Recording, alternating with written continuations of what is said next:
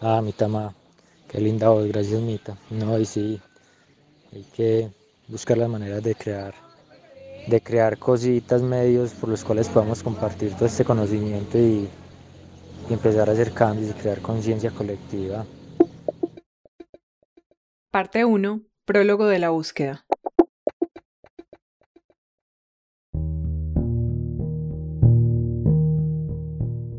El presente es el tiempo en el que dos mujeres se encuentran para escuchar a Andrés Camilo Peláez Yepes y usando esa misma forma gramatical se expresan sobre él, lo definen y lo buscan. Pero él solo puede hablarles desde el pasado, detenido allí en las grabaciones de su voz, porque está desaparecido desde la madrugada del 4 de abril de 2022. Desde esa fecha no saben nada sobre él.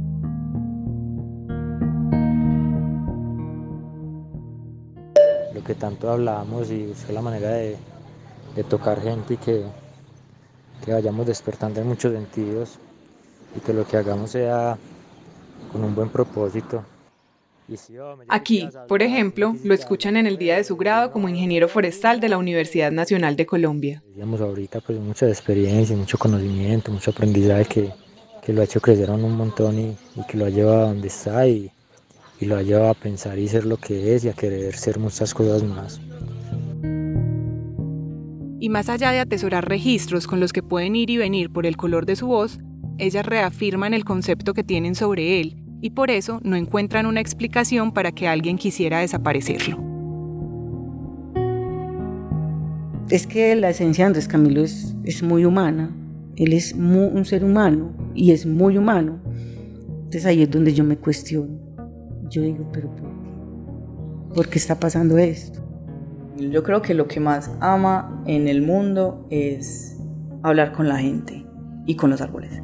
Él, él, en serio es una persona increíble. Pues diría yo como que, y muchos de, de los amigos decimos como que Milo es un maestro, porque él tiene la capacidad de conectar con cualquiera súper fácil y entenderlo, él es muy compasivo, entonces por eso él nunca tiene problemas con nadie, porque él es capaz de ponerse en los zapatos de los demás.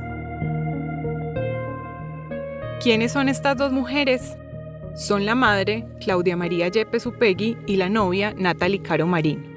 Ellas están al frente de la búsqueda que vincula a muchos otros familiares y allegados y que se hizo mediática con una pregunta que repiten publicación tras publicación en redes sociales. ¿Dónde está Camilo? Así configuran un diario de búsqueda que en el momento de terminar la producción de este episodio, en junio de 2022, llevaba 87 días. Yo cuento los días a partir de ese domingo 3 que yo hablé con él. O sea, a partir de ese domingo a las 8.54 que yo le colgué, yo cuento. Pero él realmente desaparece el lunes 4 a la madrugada. Pues digamos que eso es como una ambigüedad muy grande porque a veces pues yo digo, lo digo en pasado, pues porque en ese momento no está. Pero al decirlo en pasado sería como aceptar que no ya no está pero no sé, pues no se sabe. Entonces, a veces hay como un lapsus mental y no sé en qué tiempo hablar. En Colombia, según la Unidad de Búsqueda de Personas Dadas por Desaparecidas, solo hasta 2016 120.000 personas habían sido víctimas de desaparición en el marco del conflicto armado. Andrés Camilo no está en esa cifra, y no solo por la fecha de su desaparición. Por ahora, no hay pruebas que permitan afirmar que su caso tiene relación con el conflicto armado. La historia que la familia Andrés Camilo quiere contar sobre él va más lejos que la noticia que se ha repetido en medios de comunicación.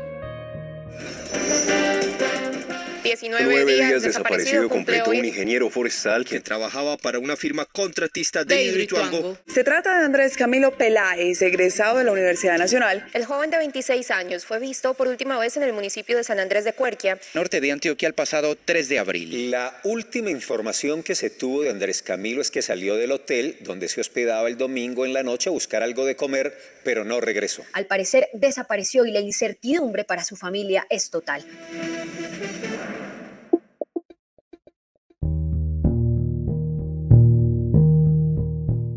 Soy María Maya y con la producción de Manuela Garcés y la realización de Alejandro González Ochoa de En modo aleatorio, trabajamos en esta historia titulada ¿Dónde está Andrés Camilo? Diario de una búsqueda. Los dejo con Alejandro que nos va a acompañar de aquí en adelante.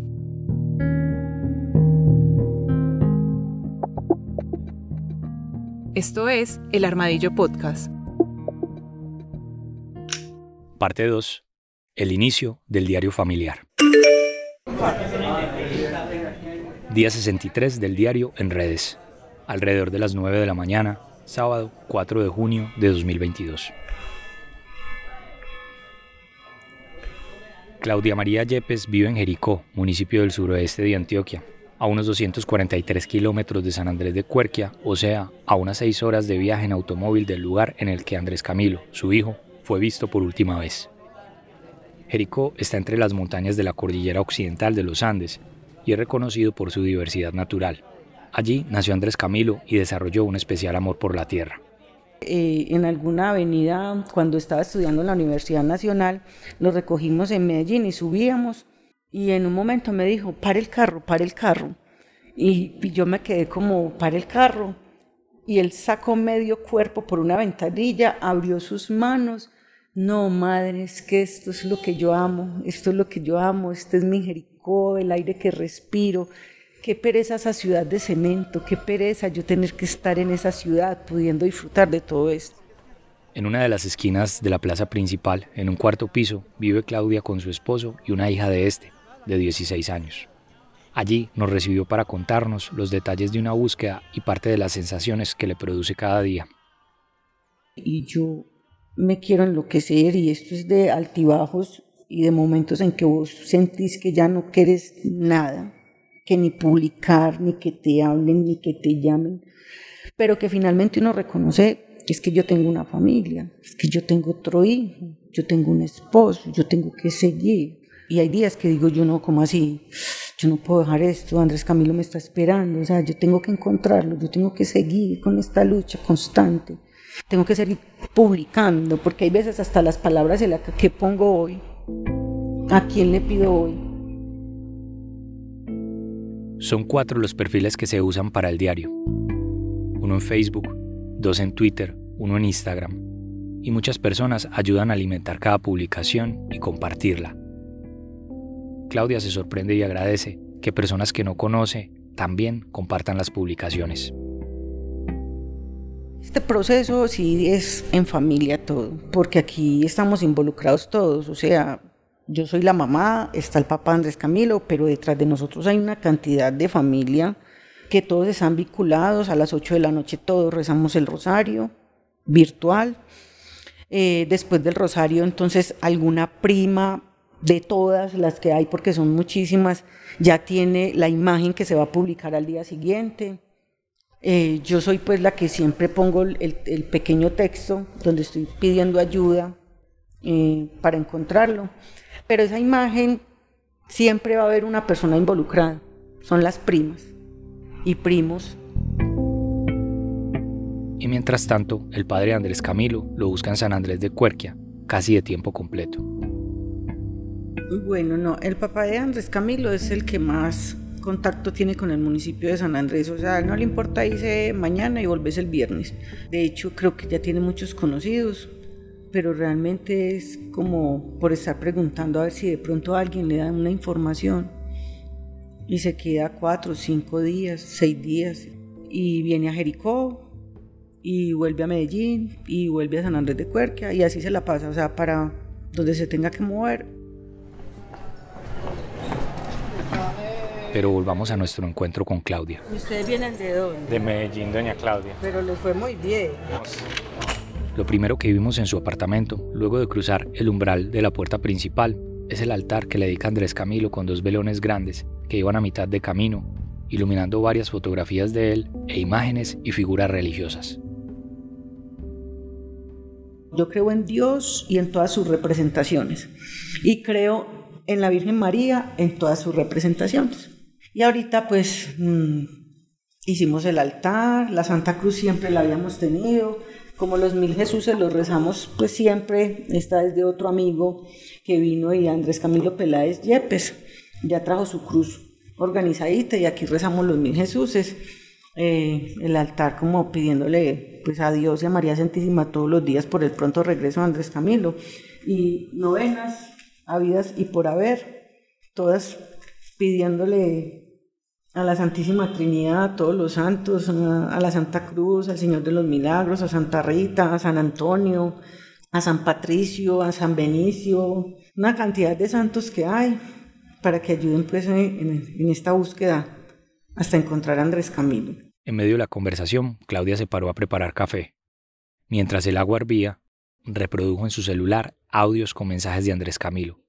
Muchos proyectos venían en marcha. Domingo 3, empezamos a las 7 y 10 de la noche, como la conversación, ¿cierto? Se le fue la señal en el otro y tuvimos que cambiar de celular, entonces ya, por este otro, porque él tenía dos celulares, el de la empresa y el de... Como que todo el día llovía. Ah, espérame, Charro, vea por acá. Es que, ¿dónde estamos? Es que en San Andrés. Sí, ¿cómo era? Es... Espere. Pues sí, por aquí en la playa, tirando playa, brisa y mar. San Andrés de Cuerquia. Yo pensé que iba de aquí, aguantando frito. Mañana a trabajar, tenía una reunión, entonces me tocó venir. Tuve una reunión a, las 12 del día, como hasta las 3, que ahí me, en Ituango, y ahí me siguieron aquí porque anda con gente, pero me hicieron y me dejaron aquí, ya mañana me recogen aquí. Y toda la semana a trabajar, así como está, ¿qué ha hecho? Pero esos proyectos quedaron suspendidos, como la venta de su moto.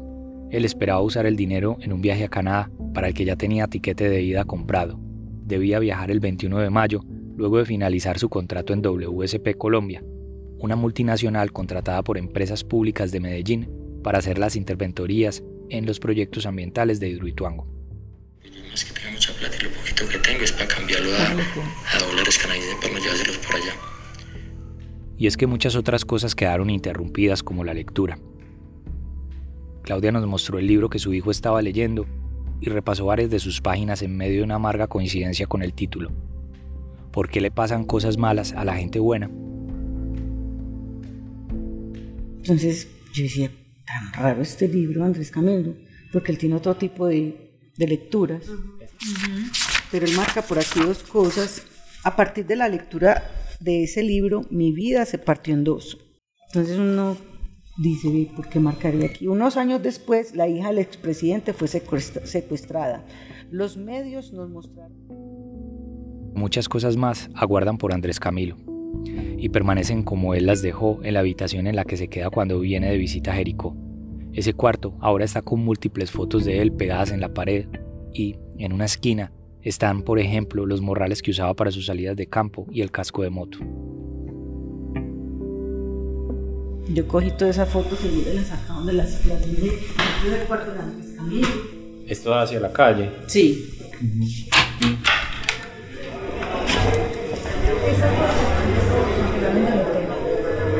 Yo ni siquiera, yo ya se la saqué todo, pero no, no le he lavado nada.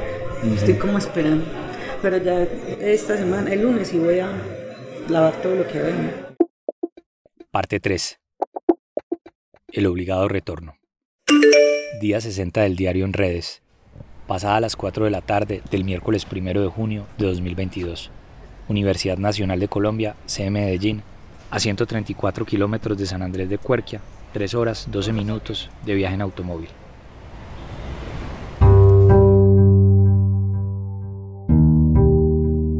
Natalie Caro Marín, novia Andrés Camilo, estaba en Montreal, Canadá, estudiando una maestría con Natalie hablamos en un espacio que tiene un peso simbólico para esta historia.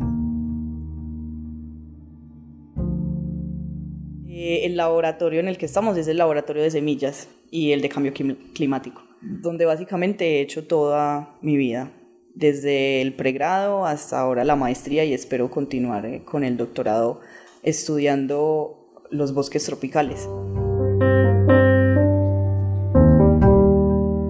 La encontramos en medio de un experimento que dejó en suspenso para contarnos cómo habían sido las labores de búsqueda. Yo llegué por la noche el miércoles, eso, fue eso ocurrió un lunes y yo llegué el miércoles por la noche. Lo hizo rodeada de equipos de laboratorio y junto a un cuaderno de Andrés Camilo que estaba abierto y mostraba un listado de árboles escrito a mano. Eran las notas de algunas de las especies que él estaba plantando en el área de influencia del embalse de Hidroituango. El jueves a las 4 de la mañana arrancamos varios compañeros a San Andrés de Cuerquia a buscar a Camilo, con acompañamiento de los bomberos y de la policía y en algunos sectores del ejército también nos acompañaron en la búsqueda. Y también EPM apoyó con los guardabosques, que son los que conocen bien la zona, que estuvieron y en cualquier momento nosotros los llamábamos y ellos iban a donde les dijéramos. Ellos eh, nos apoyaron demasiado, incluso también eh, personas de las juntas con las que Camilo trabajaba también salieron a buscarlo en sus caminadas diarias a trabajar. Luego de eso, contactamos a la Cruz Roja Internacional, el comité que tiene como la capacidad de comunicarse con los actores armados. Ellos nos apoyaron, nos abrieron las puertas y han estado en contacto con algunas de estas, eh, de estas personas, pero no han dado ninguna información. Entonces decidimos como tomarnos las redes. Entonces todos los días publicamos desde todas las cuentas y pues como han visto la mamá de, de Camilo ha publicado todos los días. Los planes de Natalie también quedaron en suspenso. Ella estaba esperando a su novio. Ya le había conseguido un trabajo que le permitiría estudiar inglés mientras ella avanzaba en la maestría. Además, estaba segura de que en ese país tendrían los dos una mejor opción de vida y podrían continuar con los proyectos con los que venían soñando en una relación de más de seis años. Lo conocí hace más o menos siete años. Eh, yo entré a la universidad en el 2014 y en el 2015, uno, me pasé de carrera. Los dos entramos a ingeniería ambiental, pero él entró un año antes que yo. Y nos conocimos en Forestal y fuimos amigos un año. Hasta que un día yo le dije que, en medio de muchas risas, le dije que me hacía muy feliz. Y desde eso ya todo el mundo supo como no, ya se enamoraron. Y desde eso somos novios desde el 2016. Em, afortunadamente, la carrera nos ha llevado a muchos lugares y, esto, y toda la carrera estuvimos juntos, vimos todas las materias juntos, no sé cómo no nos cansamos nunca. Entre tanta incertidumbre, ella considera que toda la experiencia que han acumulado en las formas de buscar podría servirles a otras personas que estén en la misma circunstancia.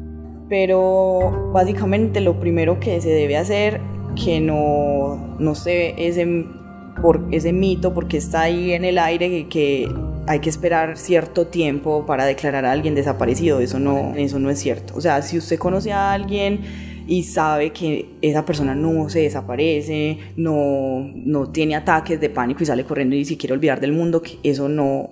Eh, o sea, es una señal que te dice, esta persona no está bien.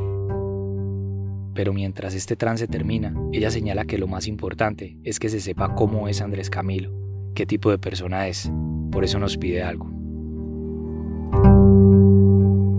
no sea como el ingeniero forestal desaparecido o el que trabajaba en EPM, sino que lo, lo veamos más como apasionado por la naturaleza y que lastimosamente en este país ser líder es prácticamente montarse la lápida en la espalda.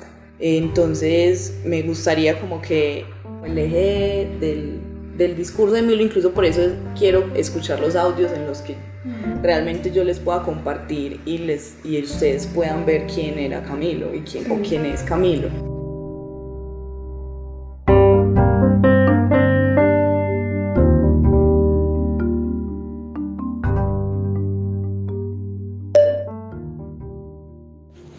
nada, más allá de este momento, más allá de este momento es lo que somos, lo que estamos siendo y, y el amor que tenemos y el amor que, que hay de nosotros y que cada día estás ahí en mí, en mi aquí adentro, que cada día, así no estés, me sacas una sonrisa a la distancia, que te escucho y es como, marica, como la plenitud en su máxima expresión que me haces sentir el amor, el amor, el amor, la vida, me hace sentir vivo.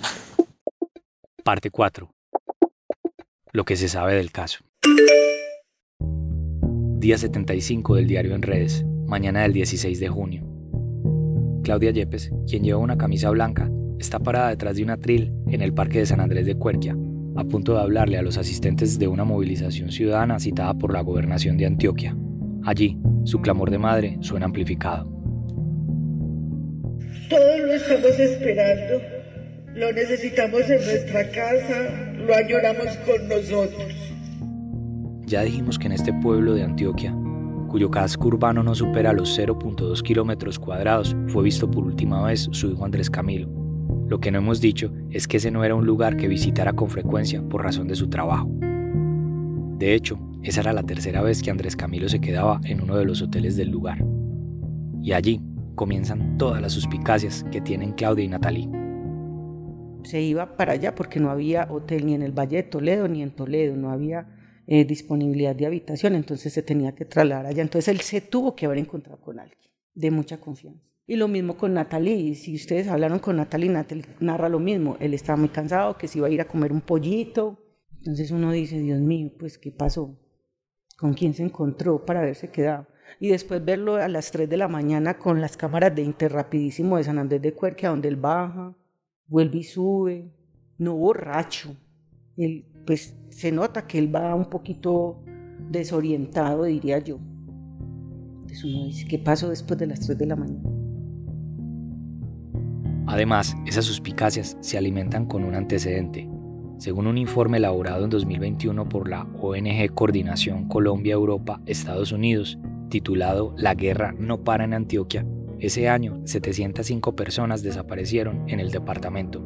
De ellas, 26 es decir, el 3.7%, fueron reportadas en la subregión del norte.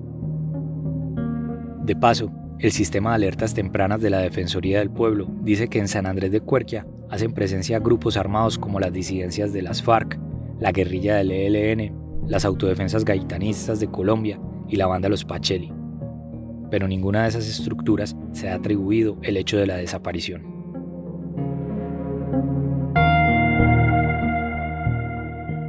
Es más, cuando terminamos este episodio, nadie había suministrado información para dar con el paradero de Andrés Camilo o esclarecer los hechos que marcan su desaparición. Algunos pocos rumores llegaron a oídos de Claudia y Natalie, pero solo sirvieron para despistarlas porque la gente decía que lo había visto en San Roque, y entonces nos fuimos para San Roque, todos para San Roque, y nos metíamos a los cristales, vereda no sé qué, vereda no sé qué, no sé qué, y pregunta, y pregunta, y pregunta, y pregunta, y sí, y él estuvo aquí, le dimos una arepa con agua panela, que no sé qué, que no sé cuánta, entonces uno como, ya lo vamos a encontrar, ya lo vamos a encontrar, ya lo vamos a encontrar. Después que no, que lo vieron en Vegachín, vámonos todos para Vegachín, todos para Vegachín, que lo vieron en el corregimiento El Tigre, cuando estábamos en el corregimiento El Tigre, a una de las niñas le entró una llamada de un señor que le dijo que él estaba detrás de Andrés Camilo, que lo estaba siguiendo, iba en una moto muy despacio, pero que él estaba por la subasta. Y empezamos detrás, y entonces él le iba hablando a ella. Ya voy detrás de él, pero está muy arisco, yo voy despacio, que no sé qué. No, se me tiró por allá, está debajo de un árbol, está descansando al rato, no, hágale tranquila que está recostado en una piedra y ese solo. Yo decía, pues que boca arriba en una piedra, arriba en una piedra. Cuando llegamos ya al punto, ya estamos aquí, ¿usted dónde está? No, se me tiró río abajo, yo ando por aquí detrás de él. Y todos río abajo, para abajo, para abajo, para abajo, se nos perdía el río por un lado, subíamos por el otro, volvíamos al río.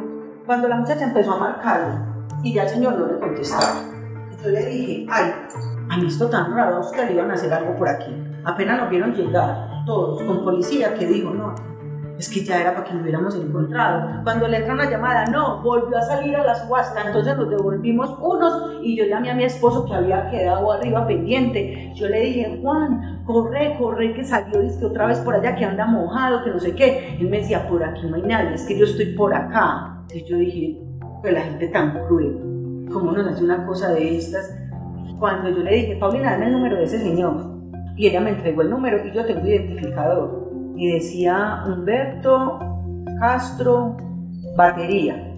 Yo lo llamé, y yo, ah, ¿qué Humberto? ¿Qué más? ¿Cómo estás? Me dijo, ¿qué yo digo, ¿dónde estás? Y me dijo, en Montería. Yo no me lo colgué, de la rabia que me dio, usted está muy lejos, y le colgué. Y empecé a marcarle al tío, al tío de Andrés Camilo. Y empecé a marcarle y le mandé un mensaje, este es el número que estuvo marcando, que no sé qué, que no sé cuánto. Hasta que ya subiendo lo, lo cogió señal y le marcó le dijo, no, yo nunca he llamado a nadie. Entonces uno dice, la gente tan desgraciada.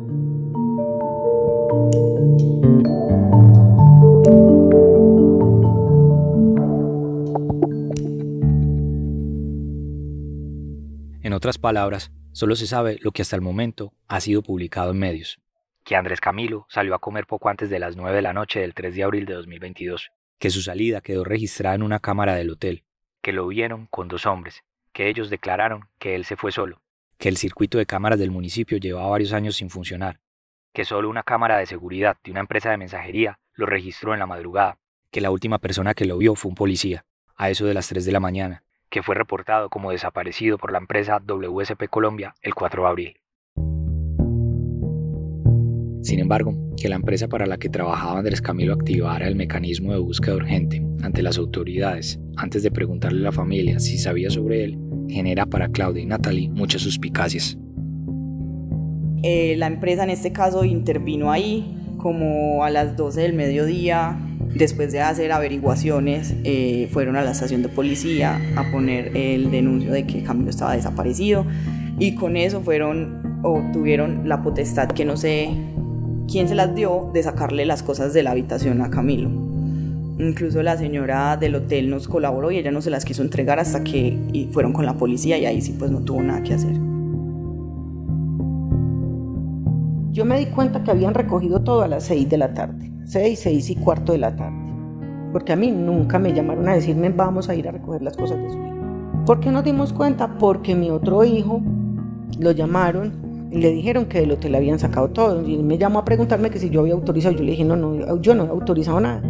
Yo llamé a un señor de seguridad de la empresa eh, WSP y ese señor, don Fabio, me dijo que ellos tenían la plena facultad para sacar las cosas del hotel, que porque habían cosas de, de la empresa. Pero uno sí cuestiona mucho eso. Era como si supieran que ya no iba a volver.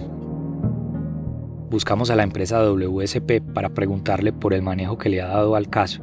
Primero nos dijeron que no se pronunciarían para no entorpecer la búsqueda, pero luego nos respondieron por escrito un cuestionario.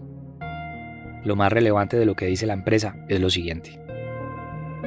Sí, nuestro asesor de seguridad, al momento de evidenciar la ausencia de Andrés Camilo, no contaba con los datos de los familiares y era imperativo darle prioridad a informar a las autoridades. En estos casos, el tiempo de inicio de búsqueda debe ser inmediato. Y en cuanto a sacar las cosas personales de Andrés Camilo de la habitación del hotel sin consentimiento de la familia, informaron que, por seguridad, ya que los objetos personales de Andrés Camilo Peláez estaban expuestos en el hotel, al momento, no tenemos información de ninguna autoridad sobre los avances del proceso en el caso de Andrés Camilo Peláez Yepes. Él es un joven que no le ha tocado fácil en la vida. Ese 16 de junio, día 75 de la búsqueda, cuando Claudia Yepes le hablaba a la población de San Andrés de Cuerquia, buscando conmover a alguna persona que pudiera aportar información sobre su hijo, la gobernación de Antioquia anunció el aumento de la recompensa de 10 a 30 millones de pesos para quien brinde información. Andrés Camilo, con tan solo 26 años. Pero para Adriana Arboleda Betancur, coordinadora del área de víctimas en la Corporación Jurídica Libertad, que se dedica a la defensa y promoción de los derechos humanos, la recompensa nunca será suficiente mientras la Fiscalía no lleve a cabo todas las labores correspondientes. Que a nuestro modo de ver es una acción muy precaria, que es eh, poco efectiva y nos preocupa que a la familia no se, les, no se le haya dicho con suficiente claridad qué pudo haber pasado y sentimos nosotros que es muy extraño que hay muchas hipótesis alrededor de, la, de los vínculos del paramilitarismo con el hecho en una zona donde hay fuerte relación de esas, de esas estructuras paramilitares con miembros de la fuerza pública, especialmente de la policía. Y aunque Claudia Yepes confía en las instituciones, sabe que recibirá muy poca información del caso. Y realmente no hay nada nuevo. Y si hay algo nuevo, yo creo que ellos tampoco nos lo van a contar. De hecho, contactamos varias veces a la fiscalía para preguntar por el caso, pero no entregaron información.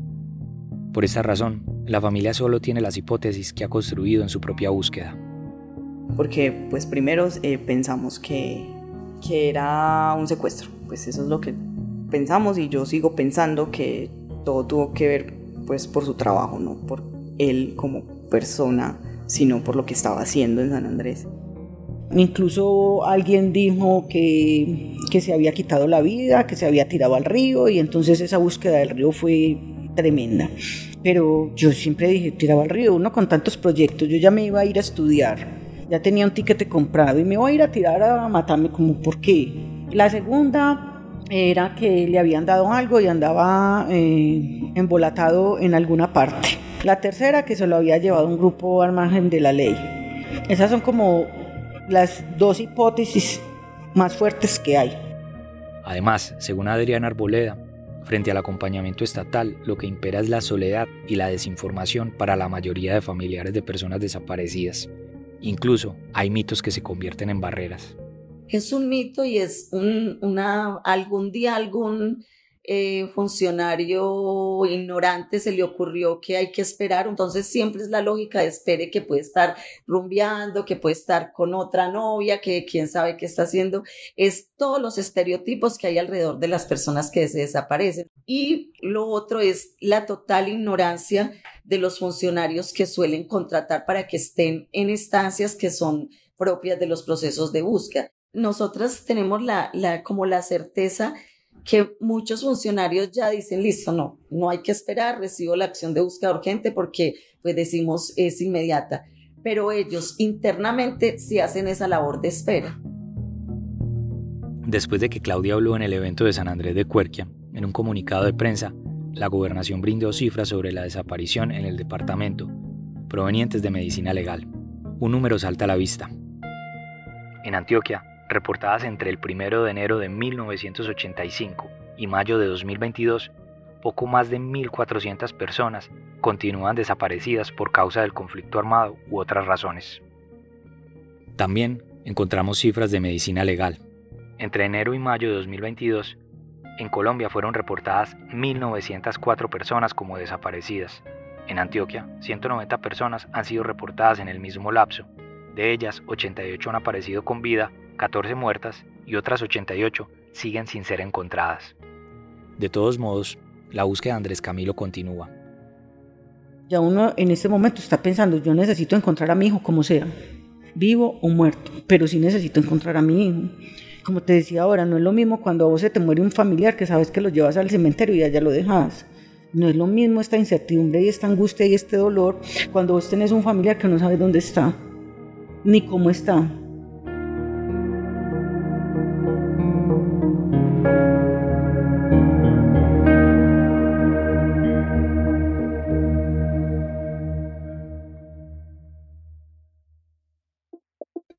Parte final. Apéndice. Día 26 del diario.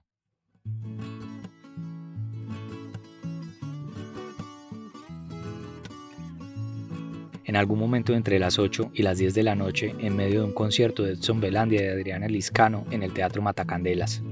Ay, yo te quiero como tú me quieres.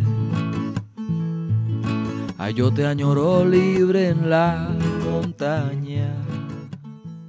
Hay unas palabras de Belandia para Andrés Camilo. Natalie Caro Marín es una de las asistentes. Alguien, o no sé qué fuerzas o qué cosas hicieron que no esté entre nosotros en este momento y lo estamos buscando. Andrés Camilo Peláez, lo estamos buscando. ¡Lo estamos buscando! ¿Dónde está? ¿Dónde está Camilo?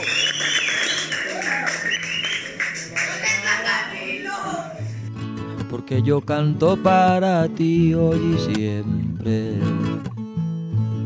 Ay, amor mío, sé que estás cansada. Pasamos al día 74 del diario. Es 15 de junio de 2022. Edson Belandia autoriza el uso de la canción que están escuchando. Fue compuesta después del concierto en el Matacandelas. Nos la comparte para el cierre de este episodio y dice que quiere dedicarla a la búsqueda de Andrés Camilo Peláez Yepes. Ay amor, florecerá por fin aquí la primavera. Tierra mía, cosechará los frutos de tu incansable labor. Ay amor, te miro ya sin guerra. En este episodio de El Armadillo Podcast, Manuela Garcés hizo la producción y Alejandro González Ochoa de En Modo Aleatorio fue el realizador. La imagen de portada es de Luisa Fernanda Jaramillo. Usamos la música de Sessions.blue. En el amanecer, la música y la letra son de Edson Belandia y los intérpretes Edson Belandia, Adriana Liscano y Fernando Celi. Si les gustó esta historia, sigan a El Armadillo en todas las plataformas de audio y comenten en nuestras redes sociales. También los invitamos a seguir en Twitter a En Modo Aleatorio en arroba en modo podcast. Tierra mía, ya es el amanecer, mira pa'l sol. Tierra mía, ya es el amanecer, mira pa'l sur. Tierra mía, ya es el amanecer, mira pa'l sur.